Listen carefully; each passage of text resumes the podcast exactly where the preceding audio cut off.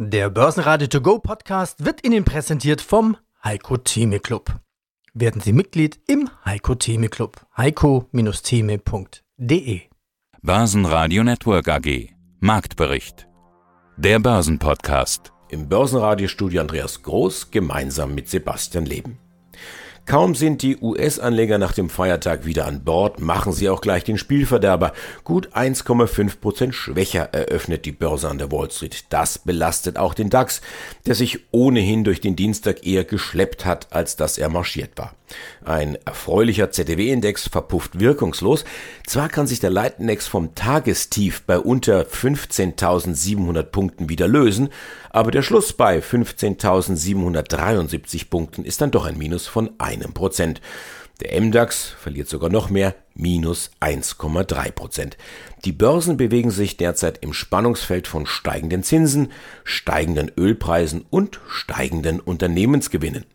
Unsere Top-Interviews vom Dienstag hören Sie jetzt in Auszügen. Zettelt Putin einen Krieg an? Vermögensverwalter Uwe Eilers sagt, das kann sich Russland auf Dauer gar nicht leisten. Der globale Anlagestratege Heiko Thieme sagt, die 15.000 Punkte werden wir noch mal sehen. SBO-Chef Gerald Grohmann schwärmt von vollen Auftragsbüchern und vom Turnaround. Der Neurowissenschaftler Roland Ulrich erklärt, wie sie mit Wut und anderen Emotionen besser umgehen und den Anfang macht jetzt Kapitalmarktstratege Philipp Vorn dran. Bei Inflation in Sachwerte investieren. Und zur Not auch in Kühlschränke. Grüß Gott, mein Name ist Philipp Vorndran von Flossbach von Storch. Und das Thema, das die Anleger derzeit umtreibt, das ist sicherlich Inflation, damit verbunden die Geldpolitik der Notenbanken. Herr von Dorn, Sie schauen ja nicht auf die einzelnen Länder, schon gar nicht auf Deutschland. Sie haben die Welt im Blick. Ist dort das Thema Zinsen, Inflation relevant? Ja, natürlich ist das relevant. Äh, die Inflation, die steigt ja mehr oder weniger rund um die Welt, egal ob wir in die USA schauen oder nach Europa. Überall haben wir Inflationsraten, die wir über viele Jahrzehnte so nicht mehr gesehen haben. Das treibt die Politik um, das treibt die Anleger um und das treibt logischerweise auch die Notenbanken um, die versuchen von der Position behind the curve, wie man das immer im Englischen so schön ausdrückt, also hinter der Kurve zu sein, nach vorne zu kommen. Aber sie wissen auch, dass viele Faktoren, die im Moment die Inflationsraten dominieren, von Notenbanken überhaupt nicht kontrolliert werden können. Denn die Noten Notenbanken werden nichts tun können gegen Lieferengpässe. Die Notenbanken werden sich sehr schwer tun, gegen die Demografie anzukämpfen. Also sie sind da zu einem gewissen Maße auch auf verlorenem Posten. Aber dass sie überhaupt was tun, dass sie sich bewegen, vor allen Dingen die amerikanische Notenbank als sicherlich die größte oder wichtigste, würden Sie sagen, das ist ein historischer Schritt, dieser mögliche Abschied vom billigen Geld? Nee, das würde ich so nicht sagen. Wenn wir die letzten zehn Jahre anschauen, hat das die US-Notenbank ja regelmäßig versucht. Wir haben ja immer wieder von Tapering gesprochen. Wir haben in den letzten zehn Jahren, auch wir beide, regelmäßig von Zinswenden gesprochen. Unsere Aussage war dann regelmäßig die, ja, die US-Notenbank muss das machen, schon allein aus äh, Verbalhygiene, aber sie ist ähnlich wie die EZB EZB limitiert in dem Potenzial, äh, das sie umsetzen kann, während es in der EZB eher das Problem der Staatsfinanzen sind oder ist, ist es in der USA die Markt, Kapitalmarktabhängigkeit, weil die US-Volkswirtschaft lebt vom Konsument und der Konsument in den USA gibt nur Geld aus, wenn seine Immobilie tendenziell im Preis zulegt und wenn er sich keine Sorgen machen muss um seine Altersvorsorge, die ja dort primär am Kapitalmarkt investiert ist. Äh, und deswegen wird die US-Notenbank in ihrer Zinsanhebung Diskussion relativ schnell wieder zurückrudern, wenn die Kapitalmärkte in die falsche Richtung laufen. Das wird noch etwas dauern, aber das limitiert das Potenzial nach oben. Das heißt, so eine Geschichte, täglich grüßt das Murmeltier, täglich grüßt das Tapering, jährlich grüßt der Versuch der Zinsanhebung? Ja, bis zum gewissen Maße vielleicht nicht jährlich, aber rhythmisch grüßen die Murmeltiere, das ist sicher eine gute Beschreibung.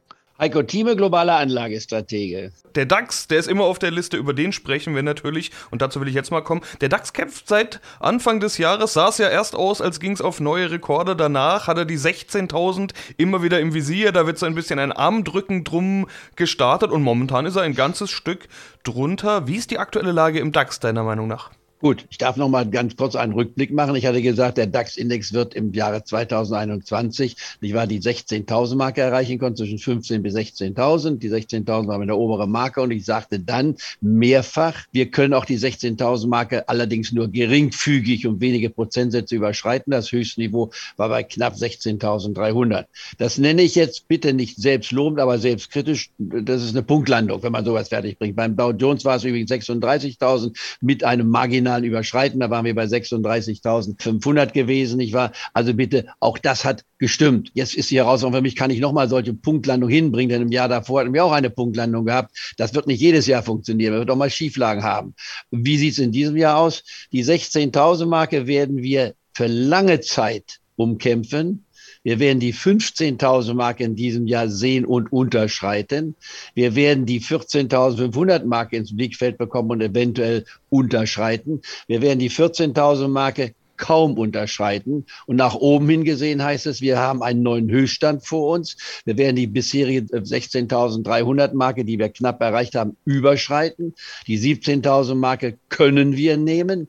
Die 18.000 Marke ist für mich eine obere Decke, die nur unter ganz gewissen Umständen, die zurzeit nicht vorhanden sind, überschritten werden können. Und die Prognosen, die vor einigen Wochen, Monaten von 20.000 sprachen, die werden meines Erachtens dieses Niveau zumindest in diesem Jahr nicht erreichen. Das wäre die Aussage. Klartext, um es zu formulieren, 14 bis 18.000 ist meine Schwankungsbreite für den DAX, wobei die 14.000 nicht erreicht werden muss und die 18.000 Marke kann erreicht werden, ist auch kein absolutes Muss. Und wir sind jetzt genau in der Mitte gewesen heute Morgen. Jetzt sind wir drunter bei 15.700. Das heißt, wir kommen jetzt in den Test hinein in den nächsten Wochen und Tagen schon, kann man sagen, wie weit kann der Markt noch fallen, bevor wieder die neue Anlegerklasse kommt, die sagt, Mensch, fünf Prozent gefallen, wir kaufen wieder DAX oder Dow Jones. Das haben wir erlebt in achtfacher Form ungefähr in vergangenen zwölf Monaten. Wann hört dieses einmal auf? Wann gibt diese Gruppe auf? Schwer zu sagen. Ich glaube, die Gruppe ist weiterhin daran interessiert, den Markt zu kaufen. Deswegen weit unter 15.000 aus der Jetzt-Situation werden wir kaum unmittelbar kommen. Das könnte sich erst im späteren Jahresverlauf entwickeln mit dem Zusammenklang einer veränderten Notenbankstrategie. Da kommt einiges auf uns zu. Das heißt, bitte, Flexibilität in diesem Jahr ist noch größer angesagt als im vergangenen Jahr. DAX-Index 16.000 als Basis zu nehmen, schön und gut. Heute Morgen wäre es gut gewesen, gleich zu sagen, man geht leer dem Markt, kauft also eine Put-Option auf den DAX aus. Hätte man sofort mal schnell 10 bis 20 Prozent gewonnen. Im Nachhinein weiß man immer, wo man 100 Prozent machen kann in kürzester Zeit. Nur im Vornherein ist es immer ein gewisses Risiko, was jeder für sich abwägen muss. Ich bin Uwe Eilers, Vorstand und Mitgründer der Frankfurter Vermögen. Herr Eilers, die neue Geldpolitik der amerikanischen Notenbank Fed hat viele Tech-Werte kalt erwischt, vor allen Dingen aus der zweiten und dritten Reihe. Wie gehen denn Sie damit um? Na gut, wir haben auch viele Tech-Werte bei uns in den Portfolien. Allerdings hatten wir die schon erheblich abgebaut in den letzten Monaten, weil wir genau dieses Szenario schon länger eigentlich befürchtet haben. Also wir haben eigentlich schon vor über einem halben Jahr oder dreiviertel Jahr sogar begonnen, die Tech-Werte insgesamt abzubauen, weil für uns war es eigentlich immer klar, dass wir deutlich höhere Inflationsraten auf Dauer haben würden und damit auch eben die Gefahr, dass die Notenbank aktiv wird. Also somit sind wir eigentlich sehr wenig betroffen von den Rückgängen. Das kann man auch sehr gut an unseren klassischen beiden Fonds sehen, den Aktienfonds und auch dem Mischfonds. Die sind beide auf neuen Höchstständen derzeit und klettern momentan weiter. Wie beurteilen Sie denn die neue Geldpolitik der amerikanischen Notenbank? Ist die historisch oder reiht sich das ein in, in eine ganze Reihe von Versuchen, die Geldpolitik wieder zu normalisieren? Meines Erachtens ist die Fed insgesamt relativ berechenbar in dem, was sie tut, im Gegensatz zur EZB. Die Fed macht das, was sie eigentlich jetzt auch tun muss. Das heißt, sie hat dann, als sie tatsächlich gesehen hat, dass die Inflationsraten höher sind, als sie gedacht hatten, hat sie dann doch reagiert und das auch recht zügig, indem sie gesagt haben, okay, dann fahren wir die Anleihekäufe bis März komplett zurück auf Null und äh, haben jetzt sogar eine Zinserhöhung in den Raum gestellt. Also und ich kann mir gut vorstellen, dass das auch kommt. Und dementsprechend ist dies berechenbar und äh, meines Erachtens auch richtig. Und auch reiht sich das in dem ein, wie Sie eigentlich bisher in den ganzen Jahren zuvor agiert haben. Stichwort Anleihen bzw. Fremdwährungsanleihen. Da werden Sie von Haus aus auch ein besonderes Augenmerk auf das Thema Zinsdiskussion legen, oder? Absolut. Wir haben äh, sehr viel an Fremdwährungsanleihen, gerade in US-Dollar investiert. Das ist schon für uns sehr klar gewesen, dass da die Fed schneller agieren wird als die EZB und haben dann eben auch entsprechend auf einen steigenden US-Dollar gesetzt, was auch eingetreten ist. Wir gehen weiterhin davon aus, dass die Fed aggressiver sein wird als die EZB und dementsprechend auch weiter davon aus, dass der US-Dollar entsprechend stärker wird. Und dementsprechend sollte auch das Invest in Richtung US-Dollar-Anleihen positiv weiter sein. Aber 25 Basispunkte, auch wenn man das vier oder fünfmal im Jahr macht, so richtig aggressiv ist das doch nicht.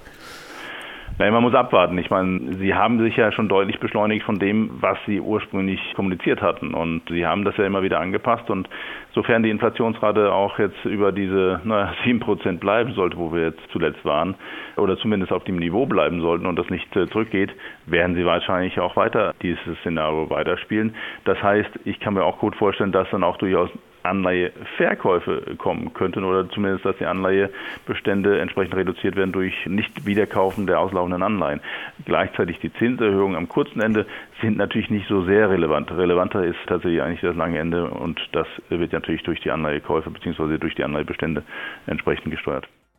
Schönen guten Tag, mein Name ist Gerald Grom und ich bin Vorstandsvorsitzender der Schöller Blackman Oilfield Equipment AG. Die Energiepreise sind eines der wichtigsten Themen in der aktuellen Diskussion. Inflation ist so ein Stichwort, macht sich breit und die wird ein ganzes Stück von den Energiepreisen und da vor allen Dingen Öl und Gas getrieben. Das ist ja auch für Sie ein wichtiges Thema. Die Preise steigen, weil eben die Nachfrage so stark gestiegen ist und genau diese Konstellation ist eigentlich gut für Sie, wenn Preise durch starke Nachfrage steigen. Wir wissen aber auch, dass es massive Unterinvestitionen in der Branche gab, haben Sie schon oft erwähnt. Die müssen ja schnellstmöglich nachgeholt werden, sonst kann ja gar nicht geliefert werden, egal wie groß die Nachfrage Nachfrage ist. Sie haben heute Ihre vorläufigen Jahreszahlen mitgebracht und da sehen wir kontinuierliches Wachstum von Quartal zu Quartal. Nachfrage bei Ihnen. Äh, löst sich diese Unterinvestition der Branche also nach und nach auf? Nein, so weit sind wir noch nicht, auch wenn, wie Sie richtig sagen, nicht nur unser Umsatz und Ergebnis von Quartal zu Quartal gewachsen ist. Aber die Erwartung ist doch, dass auch im Jahr 2022 die Nachfrage nach Öl und Gas weiter steigt und es soll seriösen Analysen zufolge im zweiten Halbjahr 2022 die Nachfrage nach Öl und Gas sogar vor Pandemiewerte erreichen, also um über 100 Millionen Barrel pro Tag gehen. Da ist schon noch ein Stück zu tun, um mit dieser Nachfrageentwicklung mitzuhalten. Okay, das impliziert natürlich auch, dass das Vor-Corona-Niveau noch nicht erreicht ist. Wollen wir mal in die Analyse gehen? Q3 war der Tiefpunkt, das haben Sie ja auch schon einige Male betont und hatten das so ja auch prognostiziert. Äh, das heißt, dass die Nachfrage nicht auf einen Schlag nachgeholt wurde, sondern eben jetzt kontinuierlich zurückkehrt. Ich hatte ja schon gesagt, dass sie auch kontinuierlich gewachsen sind. Die 292 Millionen Euro Umsatz sehen noch gar nicht so besonders aus im Vergleich zu den 291 vor einem Jahr. Plus 50 Prozent beim Auftragseingang dann aber doch doch 343 Millionen Euro. Wie gut ist die Lage also aus Ihrer Sicht? Äh, vor Corona-Niveau noch nicht erreicht, aber plus 50 Prozent kann sich doch sehen lassen. Ja, ich glaube, wir starten mit gutem Rückenwind in das Jahr 2022. Wie Sie richtig gesagt haben, der Auftragseingang ist natürlich immer ein wichtiger Indikator für die Zukunft und die plus 50 Prozent füttern natürlich auch unsere Annahmen und unsere Zuversicht für das Jahr 2022. Mein Name ist Ronald Ulrich. Ich betreue seit vielen, vielen Jahren Trader bei ihren Entscheidungen und zwar vor allen Dingen aus psychologischer Sicht. Ich nutze so die Erkenntnisse der Psychologie, der Soziologie, der Verhaltensökonomie und vor allen Dingen der Neurowissenschaften bei der Analyse der Märkte, weil am Ende des Tages Börse ist Psychologie und wenn ich als Anleger und Trader an der Börse erfolgreich sein will, dann brauche ich einfach das Know-how aus den Neurowissenschaften und aus der Psychologie, um einfach mit meinen Emotionen besser umgehen zu können. Also wenn ich so richtig wütend bin und sagt meine Frau, beruhig dich doch, sage ich, nein, ich will mich jetzt da reinsteigern. Ist es eigentlich sinnvoll, Wut zu beherrschen? Sie haben ja auch gesagt, das setzt ja auch viel Energie frei. Was bedeutet das, um wieder zum Thema zurückzukommen, zur Börse? Was bedeutet das für den Trader?